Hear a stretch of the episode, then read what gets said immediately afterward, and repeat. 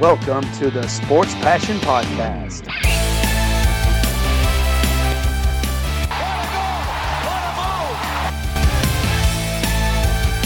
Oh, blocked by James! LeBron James with rejection. And here's your host, Lars Marendorf. Bevor es heute losgeht, ein Hinweis in eigener Sache. Ab sofort habt ihr die Möglichkeit, Sport Passion ein bisschen zu unterstützen. Wie funktioniert das Ganze? Ihr geht auf buymeacoffee.com slash sportpassion. Den Link poste ich in den Show Notes, aber den findet ihr dann auch bei Twitter bei mir. Und dort könnt ihr, wenn ihr wollt, einen Kaffee kaufen für mich.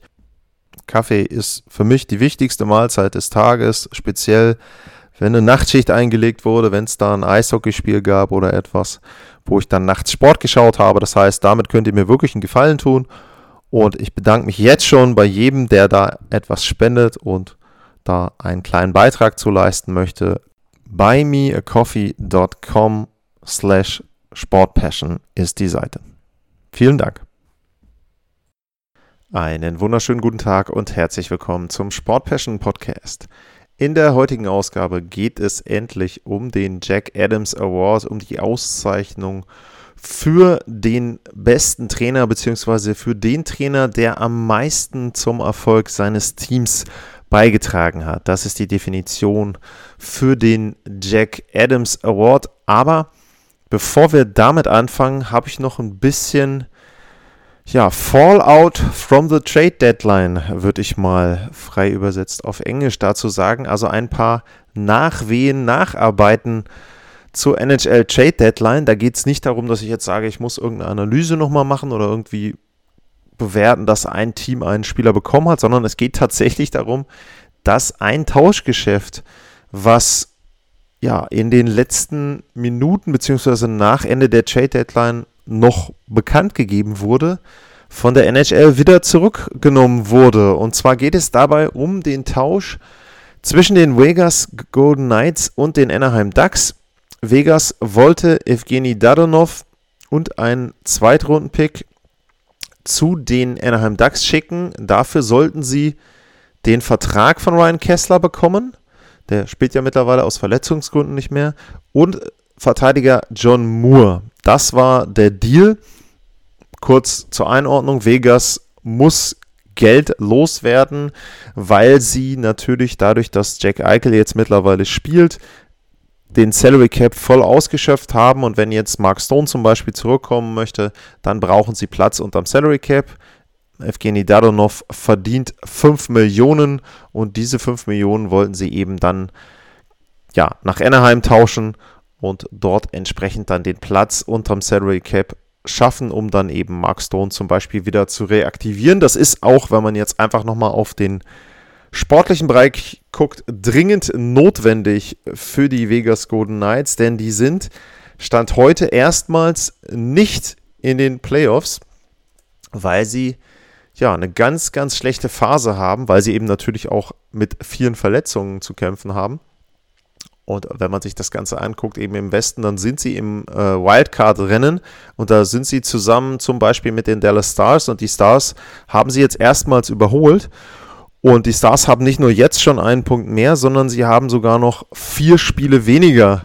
Das heißt, selbst wenn man davon ausgeht, dass die Stars jetzt nicht alle diese vier Spiele gewinnen werden, ist es natürlich so, dass sie da zumindest, sage ich jetzt mal, zwei, drei Punkte sammeln sollten. Und damit wird die Lücke natürlich immer größer zwischen Vegas und den Dallas Stars. Edmonton ist da auch noch in der Nähe. Selbst die Vancouver Canucks hinten sind noch mit dabei. Die Winnipeg Jets. Also alle Teams haben auch weniger Spiele als die Vegas Golden Knights. Das heißt, es wird ganz, ganz eng überhaupt für Vegas in die Playoffs zu kommen. Und sie können jeden guten Spieler gebrauchen. Und Mark Stone ist natürlich, ja, würde ich fast sagen, der beste Spieler, den sie haben. Zumindest ein sehr, sehr guter Allrounder.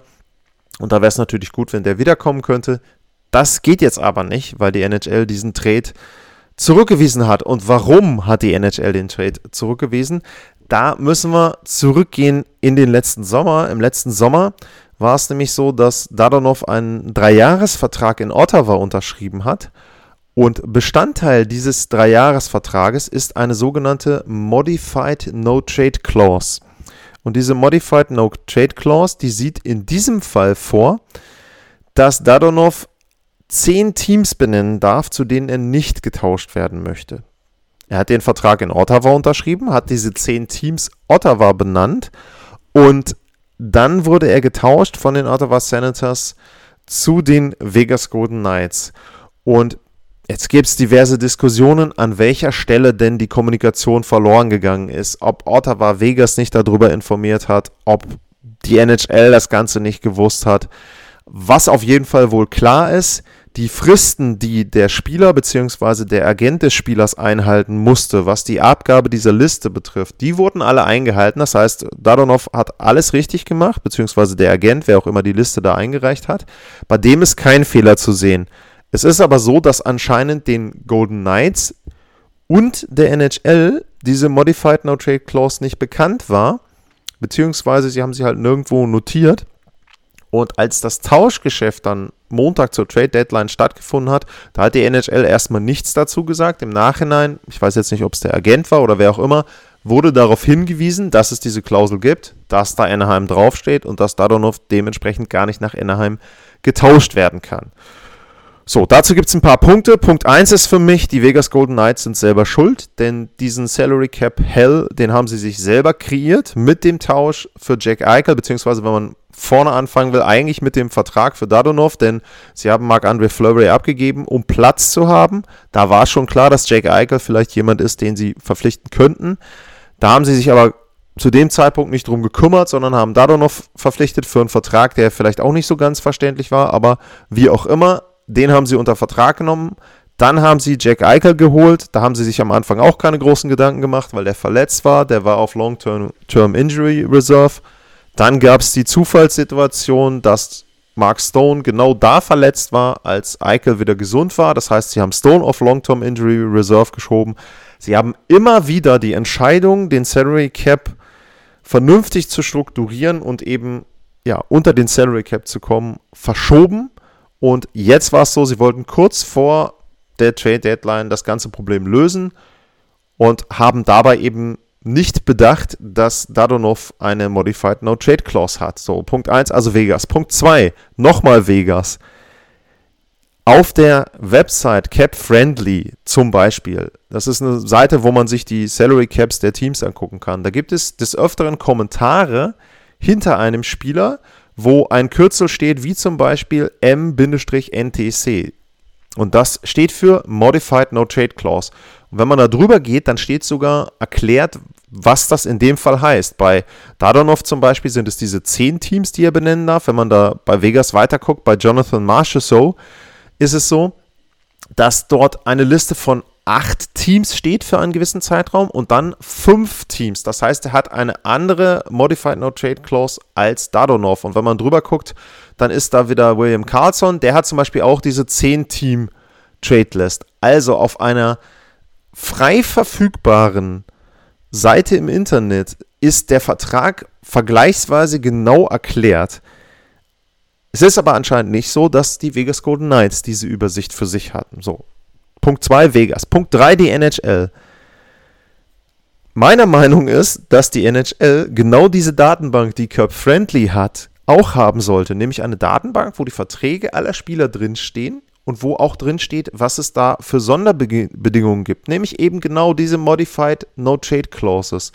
Und ich finde es mal wieder sehr schlecht von der Liga und es gibt für mich öffentlich wieder ein sehr, sehr schlechtes Bild ab, dass der NHL nicht direkt bei dem Trade am Montag vor der Trade Deadline oder beziehungsweise im Ende zum Ende oder kurz nach der Trade Deadline, wann auch immer diese Trades dann eingereicht wurden, aufgefallen ist, dass es diese Modified No Trade Clause gibt und dass dann anscheinend auch niemand diese Liste hatte, selbst wenn das dann aufgefallen ist. Also genau das erwarte ich, dass die Liga die Verträge hat, die Vertragsbedingungen hat, genau diese Listen hat, dass man sich jedes Jahr im Sommer oder wann auch immer die Termine sind, die Listen holt von den Teams und sagt, pass mal auf hier, komm, gib uns die Liste von deinem Spieler mit Modified No Trade Clause, damit wir in dem Fall, wenn du einen Tausch machen willst, wenn du da nicht dran denkst, denken wir dran, weil bei uns poppt die rote Lampe auf, ne, Anaheim geht nicht. Genau das erwarte ich von der NHL und das ist nicht passiert in diesem Fall. Und es ist einfach öffentlich wieder ja, ein furchtbares Bild, dass eine Website, die eben nichts in dem Sinne mit der NHL zu tun also es ist keine offizielle Website, Cap-Friendly, dass diese Website die Vertragsbedingungen für die Spieler genauer darstellt, als es dann anscheinend die Datenbank der NHL macht. Also sehr, sehr schlechtes Bild da und natürlich insgesamt dann auch nur Verlierer, denn Dadonov ist jetzt ein Spieler, der weiß, Vegas wollte mich gar nicht haben, der muss jetzt zu Vegas zurück, muss dann noch ja, dieses Jahr und nächstes Jahr spielen. Also äh, stelle ich mir auch interessant vor, wenn man dann so im äh, Sommergespräch als Manager reingeht. Ja, Mensch, Evgeny, also wir finden das ganz toll, super Entwicklung, wir freuen uns, dich hier zu haben. Ähm, ja, also diese Gespräche stelle ich mir dann etwas strange vor. Und ansonsten John Moore natürlich genauso die Situation bei Anaheim, der sollte auch getauscht werden. Da ist es eben auch wieder so, dass man da sagen muss, ja, ist natürlich ein schlechtes Signal für den Spieler, wenn der weiß, ich bin hier eigentlich nicht erwünscht. Also das ist eben eine Situation, die schlecht ist für alle Beteiligten. Nehmen wir mal die Anaheim Ducks in dem Sinne ein bisschen raus, weil die ja da jetzt nichts für konnten, denn es ist Aufgabe von Vegas bzw. der NHL gewesen, die Bedingungen dort zu prüfen. Das also nochmal kurz zur NHL Trade Deadline und der Blick zurück. Und jetzt machen wir einen kurzen Break und dann geht's los mit der Jack Adams Trophy bzw. dem Jack Adams Award. Heißt es ja genau. Bis gleich.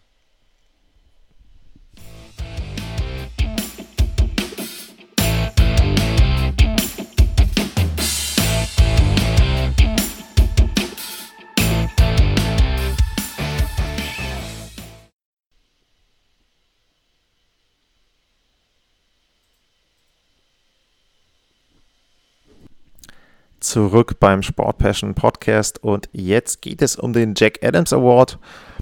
Kurz historisch erstmal die Einordnung. Warum heißt der Jack Adams Award? Also Jack Adams war ein NHL-Spieler und der war Trainer und General Manager der Detroit Red Wings. Als Spieler hat er zweimal den Stanley Cup gewonnen. Einmal mit den Toronto Arenas und mit den Original Ottawa Senators. Das war 1918 und 27. Dann hat er dreimal als General Manager und Head Coach mit den Red Wings den Stanley Cup gewonnen, zweimal in 30ern, einmal 43, also da schon fünf Stanley Cup Siege. Und dann hat er nochmal als General Manager vier Stanley Cup Erfolge feiern können, Anfang der 50er auch wieder mit den Detroit Red Wings, also jemand, der sehr, sehr viel gewonnen hat und 1974 wurde der Jack Adams Award eingeführt und ja, er ist eben der Namensgeber.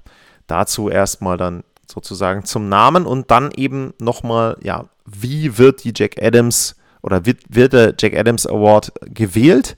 Der Jack Adams Award wird von Vertretern der Medien gewählt und das Ganze passiert immer, ja, am Ende der regulären Saison und die National Hockey League Broadcasters Association wählt diesen Award. Also man muss immer sagen, Ende der regulären Saison wird er gewählt. Er wurde 40 Mal verliehen, 34 Coaches haben den Award bekommen, ein paar doppelt und Pat Burns ist derjenige, der hat ihn dreimal bekommen und ist damit der Rekordhalter.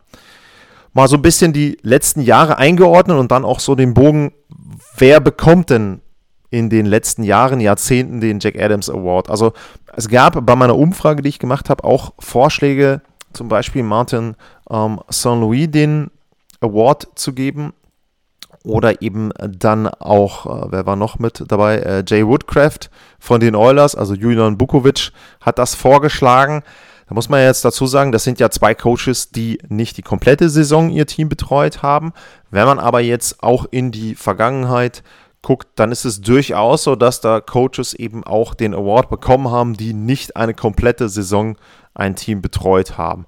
Wer ist da zum Beispiel zu nennen, wenn man zurückgeht? Ähm, sicherlich ein sehr, sehr prominentes Beispiel ist Bruce Boudreau, der die Capitals während der Saison übernommen hat. 61 Spiele waren das nur, der Rekord war aber 37-17. Um, ähm, das war 2007, 2008. Da ist er Coach des Jahres geworden. Ken Hitchcock ist das aktuellste Beispiel, 2011, 2012, da hat er die St. Louis Blues übernommen. Die hatten einen Rekord von 53, äh, 43, 15 und 11 in den 69 Spielen, die er, Ken Hitchcock, die St. Louis Blues betreut hat. Also auch da zu sehen, Coaches, die innerhalb einer Saison übernommen haben und einen sehr guten Rekord hatten mit dem Team und die Teams dann auch in die Playoffs geführt haben. Das sind eben dann auch Trainer, die ausgezeichnet werden und dort eben dann entsprechend auch, ja, den Award bekommen. Ansonsten, letztes Jahr hat ihn äh, Rod Brindamore bekommen, davor war es Bruce Cassidy, Barry Trotz hat ihn bekommen in seiner ersten Islanders-Saison, Gerard Gallant ähm, von den Vegas Golden Knights in deren erster Saison, John Tortorella 16-17 mit den Columbus Blue Jackets, ähm, Barry Trotz hat ihn mit den Capitals auch bekommen, 15-16, also jemand, der in kurzer Zeit den auch zweimal gewonnen hat. Bob Hartley von den Flames, Patrick Graf fällt da noch auf. Das sind so die Gewinner der letzten Jahre.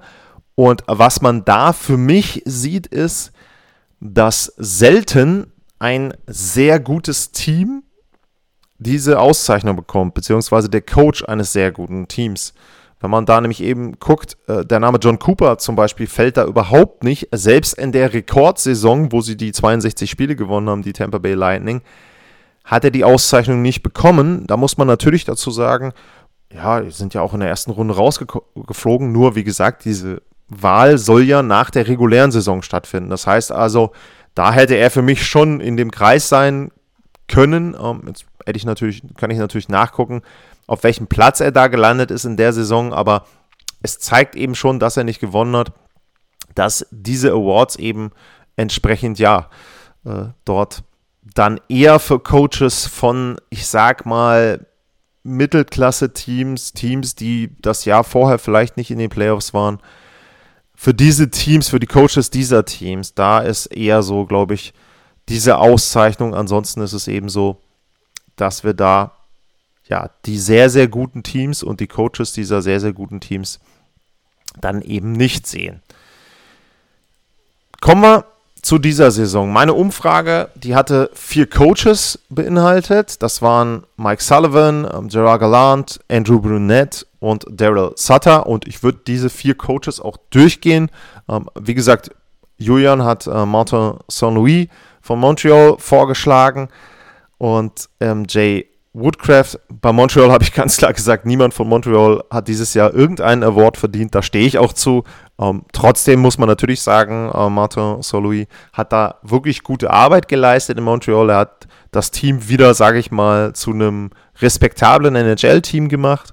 Und sie spielen halt einfach auch einen guten Stil und sind einfach wieder in den Spielen drin. Also sie haben eine Chance, Spiele zu gewinnen, dass sie die nicht alle gewinnen und dass sie weiterhin kein sehr gutes Team ist, sind, ist ganz klar. Aber es stimmt schon, er hat da ein bisschen ähm, den Bogen gemacht, nur äh, man muss natürlich auch ganz klar sagen, ähm, wo kamen sie her bei Dominique Ducharme? Ähm, wenn du so eine schlechte Saison hast, dann bringt dir fast jeder Coach eine Verbesserung. Dementsprechend würde ich das an der Stelle jetzt erstmal außen vor lassen. Und äh, bei Jay Woodcraft ist noch zu sagen, ja, auch der hat eine Verbesserung gebracht. Ähm, wenn man sich das Ganze anguckt, die Oilers Nation hat das am 11. Äh, März mal ganz gut aufgedröselt. Ist zwar jetzt auch schon wieder fast zwei Wochen her, aber da haben sie im Prinzip mal auseinandergenommen, wie die Unterschiede sind. Und unter Dave Tippett hatten sie eine Gewinnquote von 55,7% der Punkte. Unter Woodcraft, äh, Woodcroft waren es 60,7, also etwas besser. Sie haben mehr Tore geschossen unter, unter Woodcroft, sie haben weniger Tore bekommen. Ähm, das ist alles okay. Die Verbesserung, die sie hatten, war vor allem bei 5 gegen 5, wenn man sich das Ganze anguckt.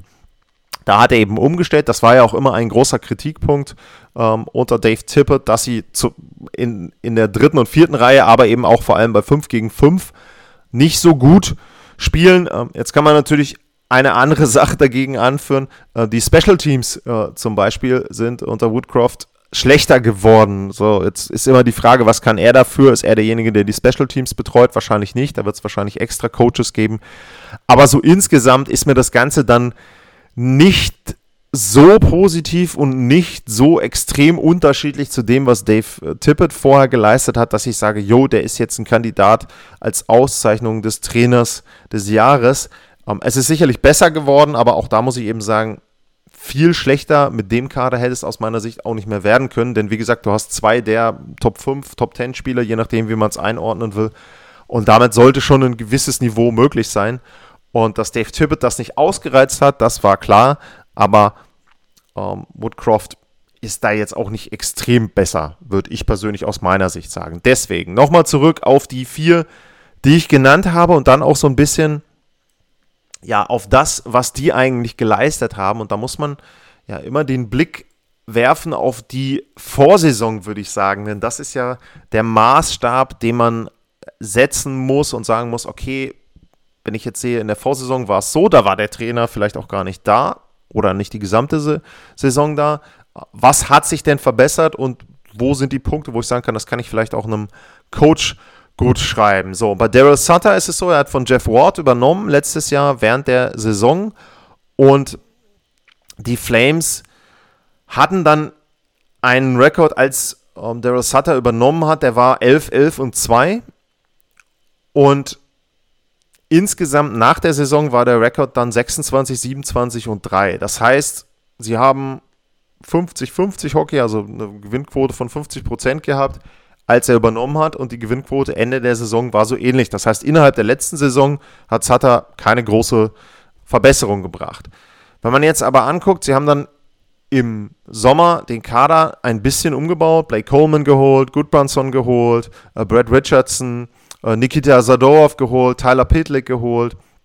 Also alles auch Spieler, die man so als Typ auch vielleicht als Sutter-Spieler sehen kann, auch Spieler, die er dann vielleicht auch schon kannte. Sie haben dann Tyler Toffoli geholt während der Saison jetzt, eben dann die Trades äh, mit, äh, mit Jankok äh, auch noch in Richtung der Trade Deadline und haben damit ihre Mannschaft natürlich ein bisschen umgebaut und man sieht an den Statistiken einfach aber auch insgesamt den Effekt von dem Eishockeystil, den Sutter eben spielen lässt. Sie sind in der Offensive von Platz 20 auf Platz 6 besser geworden. Das ist schon mal eine wirklich gute Verbesserung, aber vor allem in der Defensive sind sie einfach sehr, sehr stark geworden. Sie waren Platz 18 letztes Jahr mit 2,9 Gegentoren im Schnitt und sind im Moment das beste Team der NHL mit 2,4 Gegentoren im Schnitt. Das heißt, diesen Effekt sieht man sehr, sehr deutlich. Man muss wirklich sagen, dass die Calgary Flames eine Mannschaft sind, die einfach defensiv sehr gut steht, die dann ein gutes Konzept hat, natürlich auch einen guten Torhüter, gar keine Frage. Also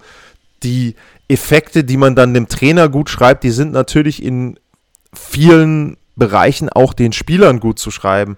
Wenn du dann eben siehst, dass einige der Spieler auch eine Career Season haben, äh, wenn man eben sieht, wie gut diese erste Reihe da spielt, wenn man äh, Lindholm da sieht, wenn man weiß, Johnny Goodrow ist im Sommer vertragsfrei, der muss für einen neuen Vertrag spielen. Also das sind alles natürlich Punkte, die dazu beitragen, dass Spieler individuell besser werden und dass dann natürlich der Coach auch besser aussieht.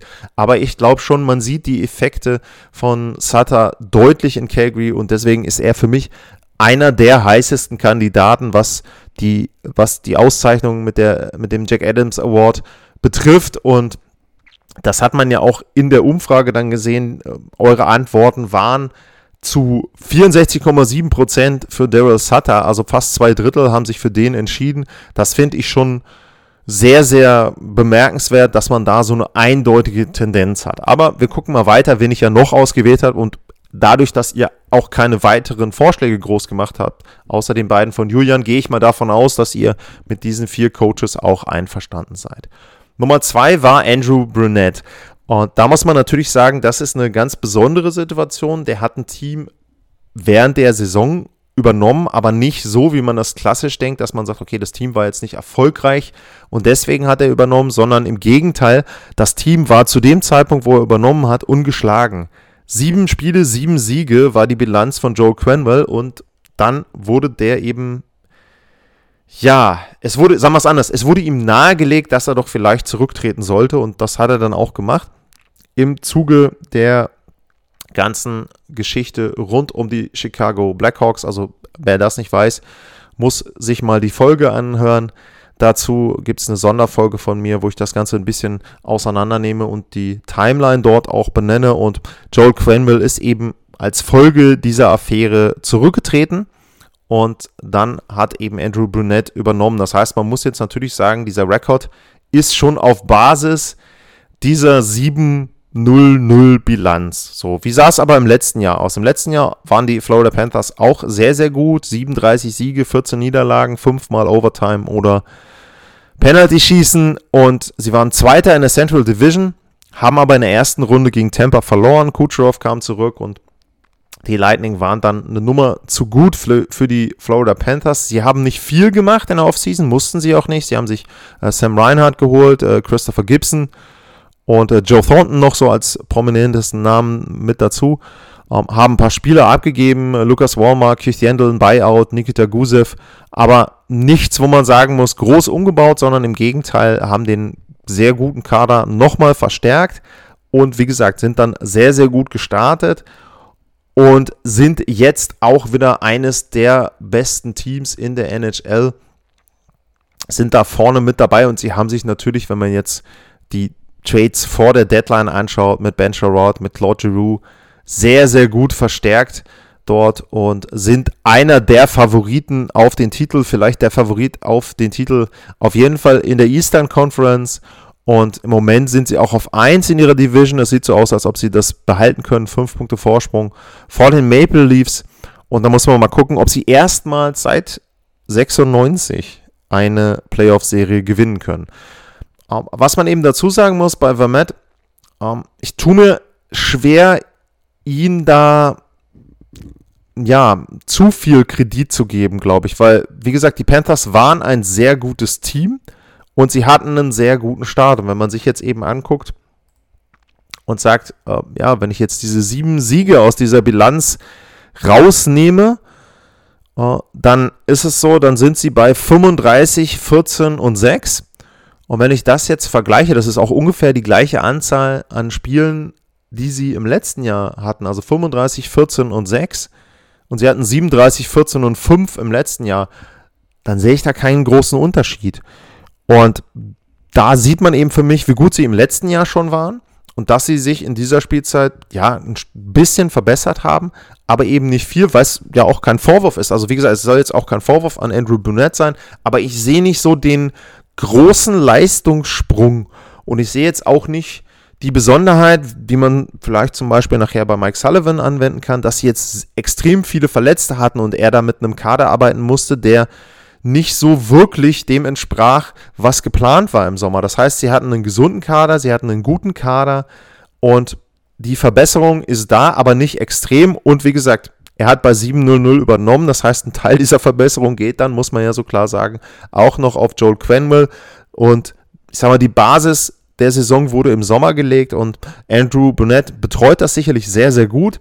Aber als Coach of the Year würde ich ihn da aus meiner Sicht jedenfalls auch nicht sehen im Moment. Dann gibt es ja Mike Sullivan, den habe ich genannt. Der war auch ein Kandidat, der hat die wenigsten Stimmen bekommen in der Wahl bei Twitter. Also den habt ihr ja am wenigsten dort mit berücksichtigt. Jetzt muss man da auch dazu sagen, er ist ja schon relativ lange bei den Penguins, hat direkt in seinen ersten beiden Jahren, da hat er auch während der Saison übernommen, hat direkt zweimal den Stanley Cup gewonnen. Und seitdem haben sie noch einmal die erste Runde überstanden, aber Mehr war da auch nicht drin. Sie gehören zwar immer noch so zu diesem Kreis der Titelanwärter, aber sie sind eben etwas schlechter geworden, als sie das vor ein paar Jahren waren. Sie sind auch einfach etwas älter geworden.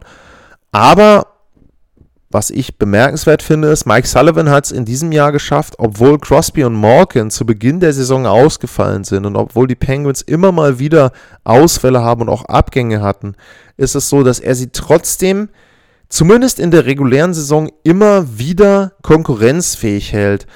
Es gibt dann ja diverse Spieler, die dann auch mit reinrücken. Natürlich musst du auch da wieder sagen, ganz klar, das ist ein Crosby- und Morgan-Effekt, dass du da eben zum Beispiel einen Brian Rust an die Reihe äh, einfach an die Seite stellen kannst und der macht dann seine Tore. Ähm, dass du einen Jake Günzel hast, der viele Tore macht. Wobei auch da muss ich eben sagen, der ist, wächst auch langsam so ein bisschen diesem Crosby Side, sage ich mal, raus. Ne? Also natürlich profitiert er weiterhin von Crosby, aber er ist auch selber sehr, sehr gut geworden. Und für mich ist es eben so, Mike Sullivan hat es geschafft, die Penguins konkurrenzfähig zu halten, auf, obwohl sie eben diese Verletzungen hatten. Und dafür würde ich ihn schon im Kreis der Coaches sehen, die ausgezeichnet werden sollten. Aber Ich gebe euch auch recht, so als Nummer 1, als Top-Kandidaten würde ich ihn da vielleicht nicht sehen.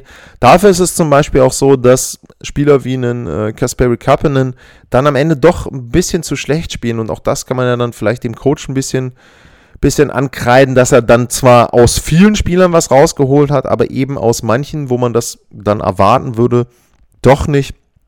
Aber wie gesagt, ich denke, Mike Sullivan sollte zumindest mal etwas Wertschätzung bekommen dafür, dass er dort in Pittsburgh in diesem Jahr auf jeden Fall, finde ich, sehr, sehr gute Arbeit leistet. Die Nummer 4 auf meiner Liste, was die Coaches betrifft, das war Gerard Gallant. Der hat die New York Rangers im Sommer übernommen. Und das ist ein Trainer, wo man sagen muss, ja, da täuscht, finde ich, so ein bisschen die Bilanz der Rangers darüber hinweg, dass vielleicht seine Leistung gar nicht so bemerkenswert ist. Was meine ich damit? Auch da gucken wir wieder auf ein paar Zahlen und auf ein paar Werte, die ja, das Ganze vielleicht etwas einordnen können. Wenn wir schauen, wie haben sich die New York Rangers verändert zur letzten Saison, dann muss man sagen, in der Defensive sind sie auf Platz 4 hinaufgerückt, was den Gegentorschnitt betrifft. Sie waren vorher auf 14 letztes Jahr mit 2,8. Dieses Jahr haben sie 2,6, ist die viertbeste Verteidigung. So, jetzt musst du aber sagen, okay, Verteidigung besteht ja auch in großen Teilen aus dem Torhüter. Und die New York Rangers haben einen Torhüter, den man nicht nur als besten Torhüter in der NHL sieht in dieser Spielzeit, sondern den man auch als einen MVP-Kandidaten sieht. Und da muss man ja schon sehen, okay, das ist dann schon bemerkenswert, dass Igor Shesterkin dort genannt wird. Das zeigt ja, wie gut seine Leistungen wirklich sind. Also MVP-Kandidat ist schon bemerkenswert. Und das ordnet dann für mich auch ein bisschen diese Zahl wieder ein in der Verteidigung. Aber wie gesagt, die Flames haben ja auch einen guten Torhüter, also von daher will ich das auch nicht alles nur auf den Torhüter schieben. Die Offensive der Rangers, die ist tatsächlich schlechter geworden. Die sind von Platz 10 mit 3,1 Toren pro Spiel auf Platz 17 runter mit 3 Toren pro Spiel, was auch daran liegt, dass die Liga insgesamt mehr Tore schießt als in der letzten Spielzeit. Das heißt also, sie sind ähnlich geblieben wie im letzten Jahr vom Niveau her, aber dadurch, dass die anderen eben mehr treffen, sind die Rangers da ein bisschen nach hinten gerückt. Wo man einen deutlichen Unterschied sieht, ist, im Powerplay. Die New York Rangers hatten in der letzten Saison eine Erfolgsquote von 20,7%, das war Platz 14. Dies Jahr sind sie bei 26,7, Platz 2. Chris Kreider ist da prominent zu nennen mit seinen Toren in Überzahl. Und das ist auch einer der Hauptfaktoren, warum sie wirklich so gut sind. Und wenn man dann auch guckt, Penalty Killing ist ungefähr gleich geblieben, Platz 10 letztes Jahr 82,2, dieses Jahr Platz 8, 82% Das heißt, die Rangers sind in der Verteidigung besser geworden, haben einen sehr guten Torhüter und sie sind im Powerplay besser geworden. Da haben sie mit Chris Kreider, wie gesagt, einen der besten Torjäger aktuell in der Liga. Und wenn man diese Faktoren dann sieht, dann kann man natürlich sagen, naja, aber hm, ist dafür Gerard Gallant so verantwortlich? Ist das etwas, was eine besondere Coaching-Leistung ist? Das Powerplay wird ja wahrscheinlich auch von einem Special Team Coach, Coach betreut. Und ansonsten ist es eben so, die Rangers sind ein Team, was bei 5 gegen 5 wirklich schlecht ist. Also wo man sagen muss, bei 5 gegen 5 fallen sie eben einfach ab nach hinten. Und das ist dann schon ein Punkt, ich habe es ja vorhin dann auch bei den Edmund Oilers ähm, genannt, da muss man vielleicht eher dem Coach dann ja zur Verantwortung ziehen, wenn man sagt, okay, ähm, ich habe ein Team, was bei 5 gegen 5 nicht gut spielt, woran liegt das? Liegt das dann am Team? Liegt das vielleicht an den Reihenzusammenstellungen? Liegt das vielleicht auch daran, wie der Coach äh, das Team bei den, bei den Reihen aufstellt? Also nur um das nochmal einzuordnen, wie schlecht die New York Rangers wirklich bei 5 gegen 5 sind, wenn man den Corsi Vorwert nimmt, dann sind sie das drittschlechteste Team der gesamten NHL. Nur die Coyotes und die Sharks die sind noch schlechter. Detroit ist da mit dabei, unten in der Ecke, Chicago, die Flyers und so weiter und so weiter. Und wenn man guckt, das nächste Team ähm, in dieser Statistik, was im Moment in den Playoffs ist, das ist auf Platz 22, das sind die St. Louis Blues, das heißt New York ist auf 30 und dann kommen erst auf 22 die St. Louis Blues als nächstes Team mit Playoffs-Chancen bei diesem Wert. Das zeigt schon deutlich, dass sie da sehr abfallen gegenüber den anderen Teams, was eben die Leistung bei 5 gegen 5 betrifft. Sie haben jetzt mit Cobb natürlich ähm, da versucht, ein Tauschgeschäft zu haben. Sie haben auch andere ähm, Tauschgeschäfte noch gemacht mit Vatrano und so weiter. Also die Rangers haben was gemacht zur Trade Deadline. Aber man sieht meiner Meinung nach deutlich, dass sie eben bei 5 gegen 5 da schlechter sind als die anderen NHL-Teams. Und dann zurückkommt zum Coach, das ist für mich dann schon ein Punkt, wo ich sagen muss, naja, da erwarte ich mir von einem Coach etwas mehr. Und dementsprechend würde ich persönlich auch sagen, äh, Gerard Gallant fällt für mich dann letzten Endes doch raus für die Auszeichnung. Er wird sicherlich Stimmen bekommen, gar keine Frage. Aber ich finde eben dieser Effekt, den die Rangers haben, diese Verbesserung gegenüber der letzten Saison, der ist nicht zu großen Teilen auf den Coach festzumachen, sondern das ist eher für mich ein Punkt, wo ich sagen muss, hey, das ist etwas, das würde ich eher in Richtung Team, sehr gutes Powerplay und einen sehr guten Torhüter sehen. Und jetzt gucken wir mal, wie es zum Ende der Saison hin wird, wenn sie bei 5 gegen 5 da besser werden, okay. Aber wie gesagt, für mich reicht das nicht aus, um die Auszeichnung zu bekommen. Und ja, damit, bevor ich dann sage, wem ich die Auszeichnung im Moment geben würde, schaue ich nochmal einmal drüber, was gibt es denn noch für andere Coaches, die man vielleicht nochmal mit reinbringen sollte? Ähm, ich habe es erwähnt, Coaches von sehr guten Teams werden selten ausgezeichnet. Das ist das Problem, was zum Beispiel einen äh, Jared Bednar von Colorado hat. Nicht, dass die Avalanche jetzt extrem gut sind in diesem Jahr. Die werden nicht die 62 Siege pro Jahr aufstellen. Aber es ist eben schon so, er hat das Team auf sehr hohem Niveau gehalten in der regulären Saison. Die hatten auch keinen einfachen Saisonstart, haben auch viele Verletzte immer mal wieder. Aber da ist es eben so, die Erwartungen sind sehr, sehr hoch. Er hat Superstars und da sagt man dann eben, man honoriert die Leistung eines solchen Coaches nicht. Das ist eben, wie gesagt, bei Tampa, bei John Cooper genauso. Ja, wenn ich noch weiter durchgucke, wen könnte man eben noch nehmen? Ähm, Todd McClellan bei den Kings, ja, spielen eine gute Saison. Es ist ja auch ein Team, wo man nicht so genau wusste, ob die in die Playoffs kommen. Können sie jetzt vielleicht schaffen, aber so herausragend ist das auch noch nicht. Dean Everson ähm, von den Minnesota Wild würde ich vielleicht noch nennen. Ähm, wenn die jetzt zum Ende hin auch wieder so ein bisschen die Kurve kriegen, dann ist er sicherlich jemand, den man zumindest mal in den erweiterten Kreis nehmen sollte. John Heinz ist natürlich jemand, wo man sagen muss, hey, Nashville, da hatte man so gar keine Erwartungen vor der Saison. Die waren zwischendurch auch sehr gut, sind jetzt auch wieder so ein bisschen abgerutscht.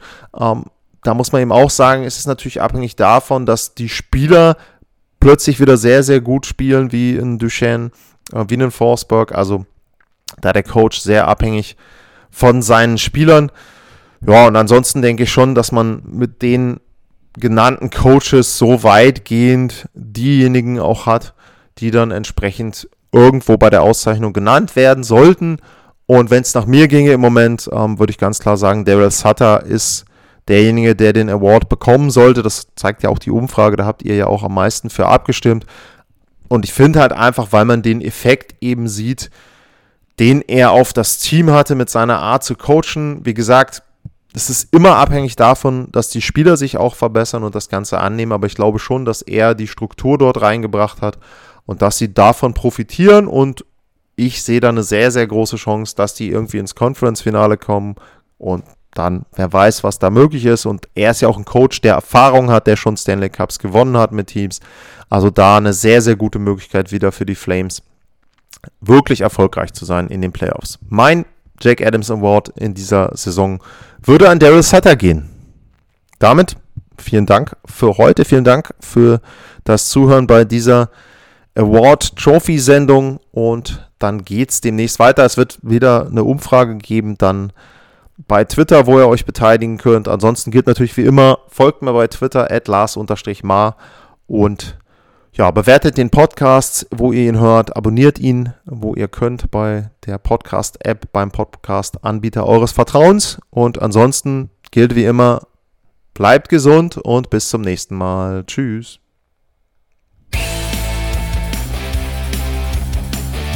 Sportliche Grüße.